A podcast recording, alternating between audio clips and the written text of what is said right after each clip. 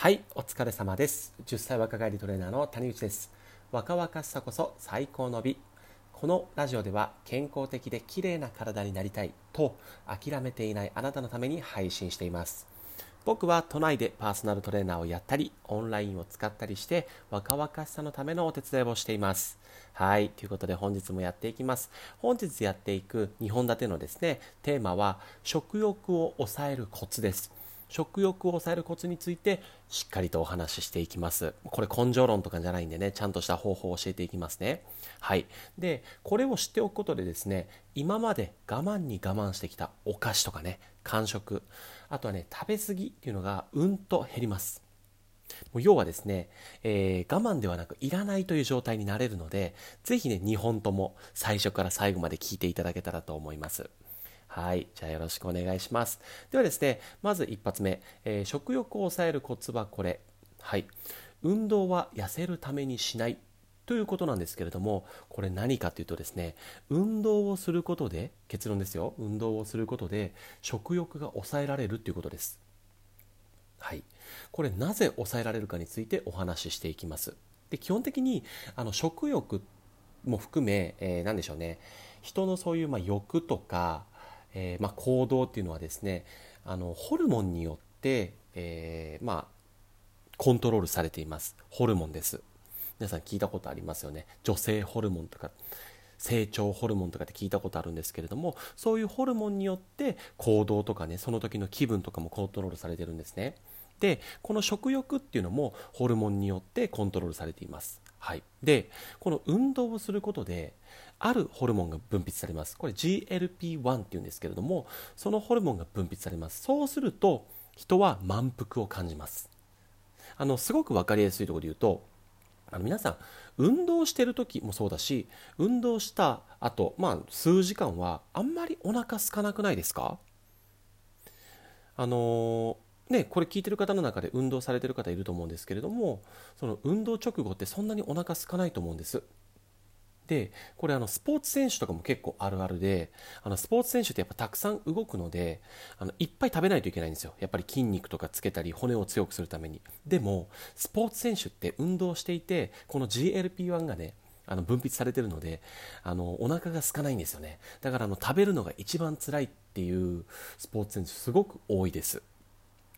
はい。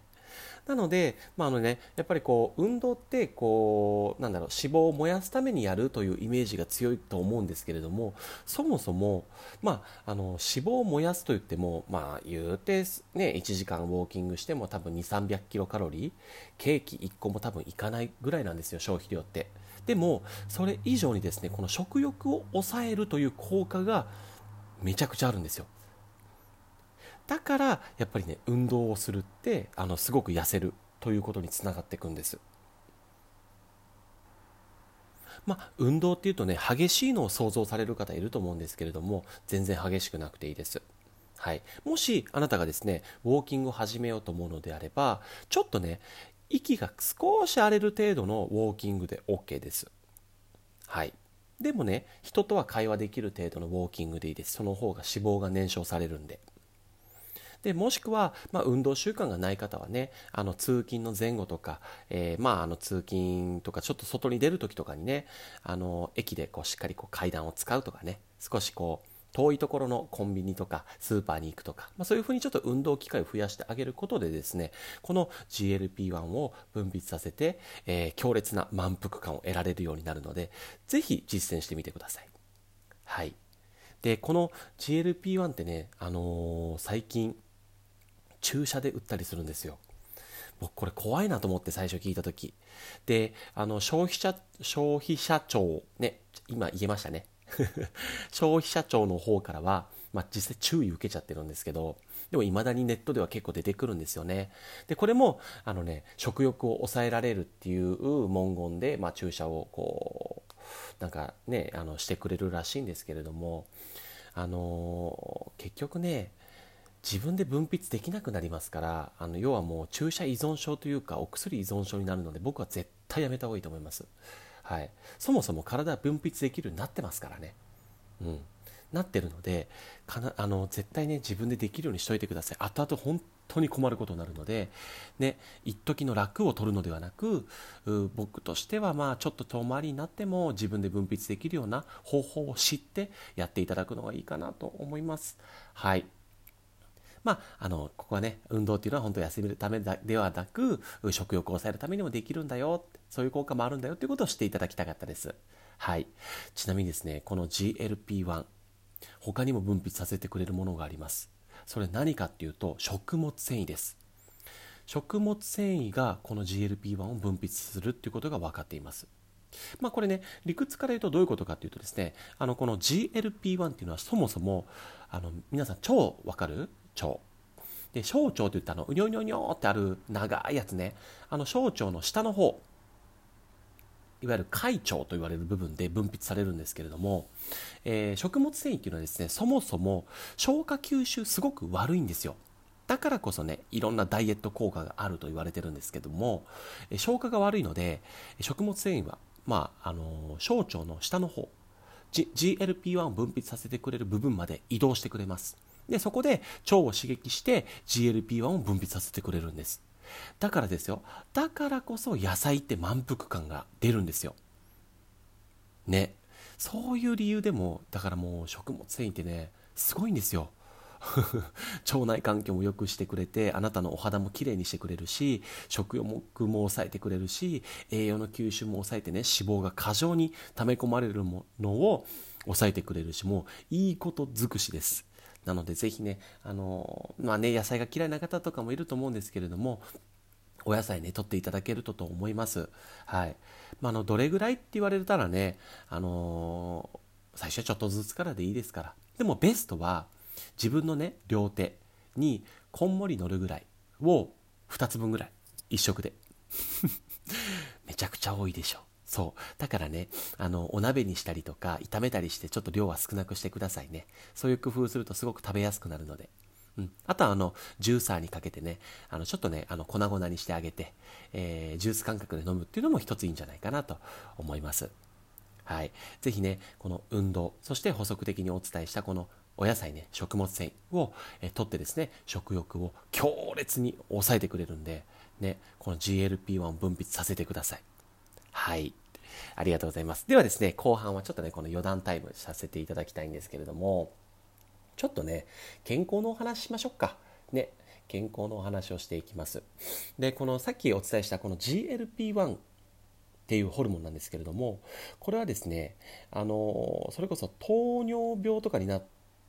らない、ならないようにって言ったらおかしいな。糖尿病とかも防いでくれるホルモンなんですね。これと、えー、似た働きをするもので、まあ、皆さんホルモンの名前覚えなくていいですからね。あの小腸の上の方から分泌される、まあ、GIP というホルモンがあります。でこの2つを合わせてインクレチンっていうんですけれども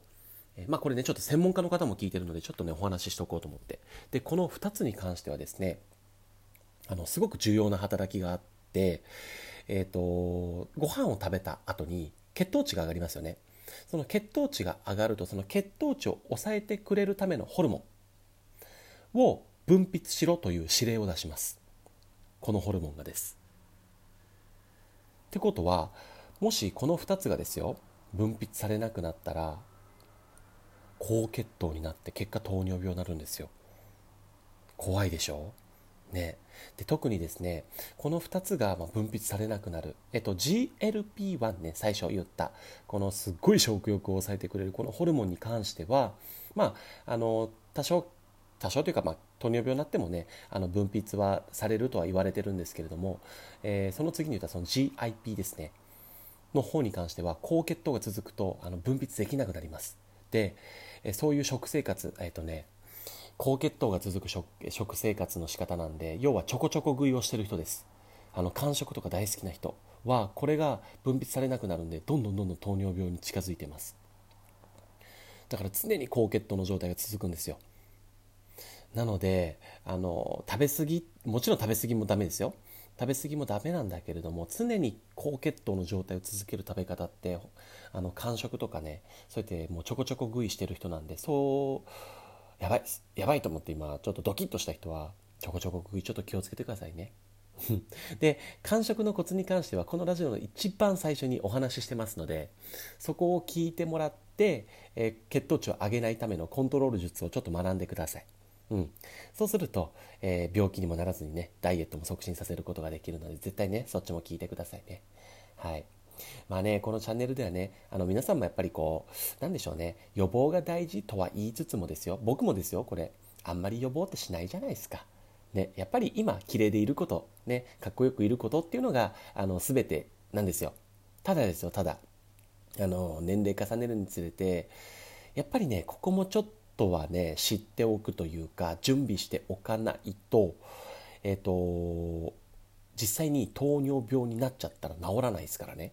で糖尿病になった結果他の臓器もボロボロになっていきねあのもう旅行も行けないし食べたいもの食べれないしっていう方僕見てきてるので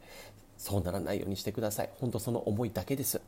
はい。ね、その上で今日からできることってたくさんあると思うので、ぜひラジオをね、ラジオを聞くこともすごく大事ですよ、このラジオね。うん。聞いてもらって、よし、今日はやろうかなっていう日から始めていただけたらと思います。はい。ということで、えー、まずはね、1本目の運動を痩せるためにしない、このね、GLP-1 というものの強い、強烈な満腹感のお話でした。次、2本目ですね。ではですね、ダイエットは早い方が得ですっていうお話ししていきます。本当に早い方が得ですからね。はい。必ずこっちも聞いてください。はい。ということで、最後までご視聴いただき、本当にありがとうございました。失礼いたします。バイバイ。